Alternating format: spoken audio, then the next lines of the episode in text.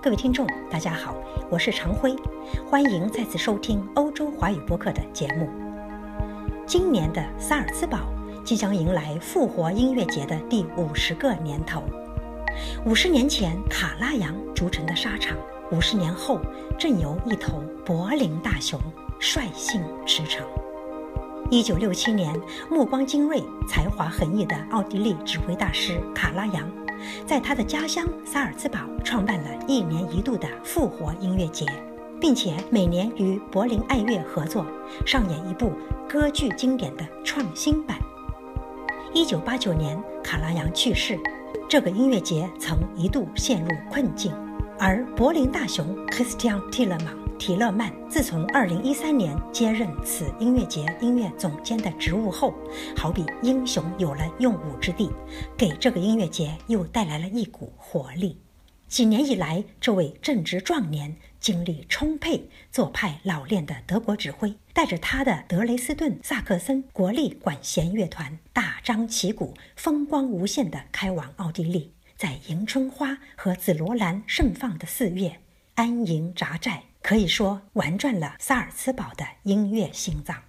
想当初，上世纪七十年代末期，这位毛头小伙子在柏林给卡拉扬打下手的时候，可能没有奢望过有朝一日自己竟会从老爷子手中接过衣钵，闯出一番天地。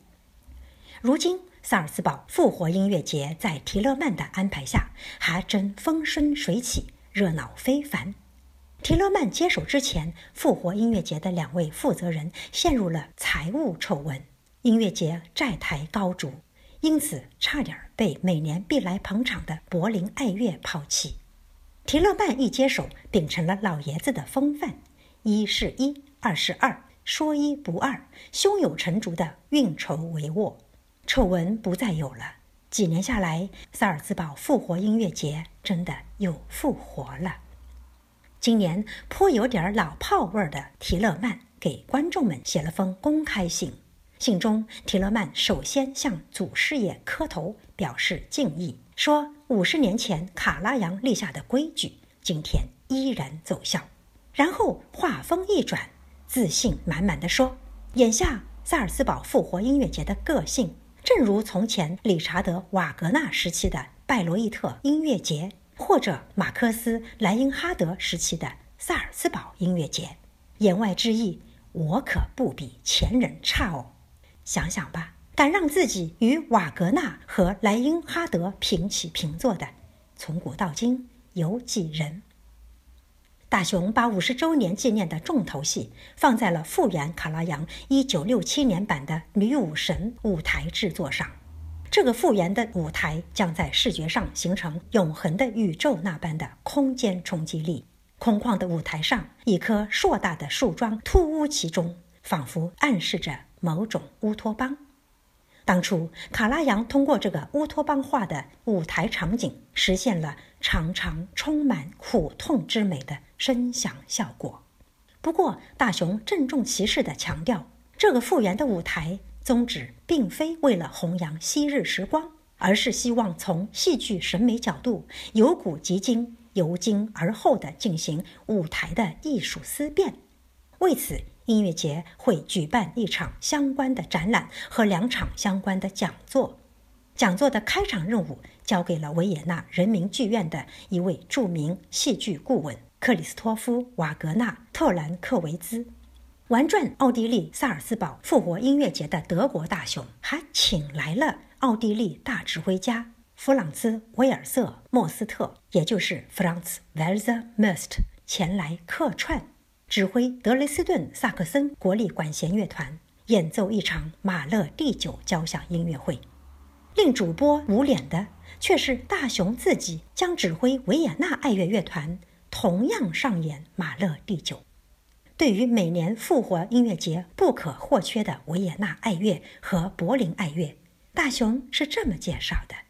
二零一七年，萨克森国立管弦乐团再次成为音乐节妙不可言的主场乐团。同时，我们很高兴地宣布，值此五十周年纪念之际，我们通过卡拉扬遗孀艾丽叶特的支持，得以再次欢迎维也纳爱乐和柏林爱乐，分别为大家上演一场客座音乐会，有些反客为主的意思了。柏林爱乐今年将由 Sir Simon Rattle，也就是西蒙拉特尔执棒演奏马勒的第六交响曲。显然，马勒成为今年的主旋律之一。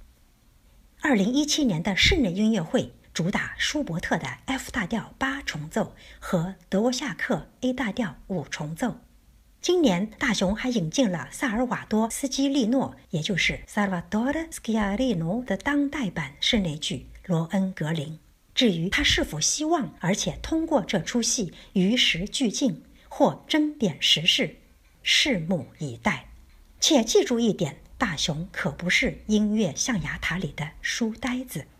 不是书呆子的大雄抓人眼球的另一招，是借萨尔茨堡复活音乐节，给当今最年轻也最讨喜的俄罗斯九零后钢琴家丹尼尔·特里弗诺夫颁发卡拉扬大奖。小伙子届时要演奏莫扎特的 C 大调钢琴协奏曲二十一号，至于加演什么曲目，就看他的兴致所致了。保不准一高兴为大雄献上一曲肖邦或者李斯特、柴可夫斯基或者拉赫玛尼诺夫，甚至巴赫等人的德国经典呢。从指挥风格上看，神人提勒曼的指挥棒追求的。是在一种狂乱中感受细腻的心绪，在沉重里寻觅一种舒缓，在无奈里安于淡泊。主播曾经在维也纳金色大厅听过他指挥布鲁克纳，那时他的名字还没有那么如雷贯耳。布鲁克纳的乐思厚重冗长，主题反复无常，曲式迂回盘旋。提勒曼指挥的音色很圆浑。很细腻，不紧不慢，淡定自若，传递出布鲁克纳心中那些人神间无休无止的思辨和挣扎。主播当时想，这个德国指挥真的很德国，很哲学，善于冥思，一点儿也不神经质。他如果指挥马勒，可能不会像伯恩斯坦那样敏感而痛楚，可能会多一些康德拉辛的气息。马勒第五里面那段著名的小柔版，康德拉辛指挥出了一种肃穆圣洁的情怀。仔细品味，觉得伯恩斯坦犹太式纠结的触角，也可以用康德拉辛式的坦然来替代。提勒曼今年的马勒将会被指挥成何样的风格？大家同样可以拭目以待。从他一贯擅长的方式看，恐怕指挥棒一转。乐团便要引领世人去反观自照，为了摆脱苦难，去凡尘之上俯瞰万象，在天堂里高声鸣唱了。从这个意义上讲，把庆贺耶稣基督复活的音乐节交给他，是个明智的选择。大雄性格中不乏哲思的那一个层面，可以借此音乐节得到一种释放。二零一三年刚刚接手时。提勒曼隆重推出理查德·瓦格纳，在瓦格纳最后一部歌剧《帕西法尔》的宗教色彩里，通过理想骑士的圣洁之徒，找到了复活音乐节的重头戏。二零一四年，他选中了理查德·瓦格纳之后的一位现代音乐家理查德·施特劳斯，上演他并不应景儿的《阿娜贝拉》，又加上查拉图斯特拉如是说和最后四首歌。二零一五年，提勒曼主打了意大利人马斯卡尼和莱翁卡瓦洛的歌剧作品，大获好评。二零一六年，除了贝多芬之外，他以德国萨克森音乐家韦伯和门德尔松，加上意大利歌剧作曲家威尔第等人的作品，也玩转了萨尔茨堡。比较而言，今年的他显然回归奥地利了。主播在想。是不是萨尔茨堡也正在对他产生潜移默化的作用？无论如何，一个人能够情有所钟，想必是一件非常快乐而且幸运的事儿。如果此人还能怀揣钟情之物，大展宏图，让世人惊叹，那真可谓两全其美了。提勒曼说他在萨尔茨堡感觉如鱼得水，特别喜欢那儿的氛围，